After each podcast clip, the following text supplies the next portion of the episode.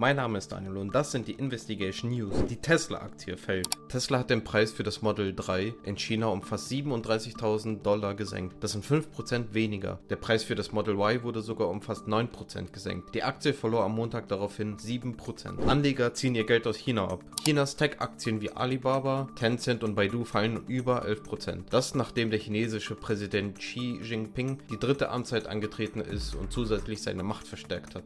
Investierst du noch in China? Schreib es gerne unten in die Kommentare. Bekannter Investor meldet sich über Meta zu Wort. Ultimeter Capital Chair und CEO Brad Gestner hat einen offenen Brief zu Meta geschrieben. Unter anderem sagt der Meta-Investor, dass die Personalkosten um 20% gesenkt werden müssen. Auch eine Begrenzung der Investitions ins Metaverse würde er gerne auf maximal 5 Milliarden US-Dollar pro Jahr begrenzen. Jetzt liken und abonnieren, um nichts mehr zu verpassen.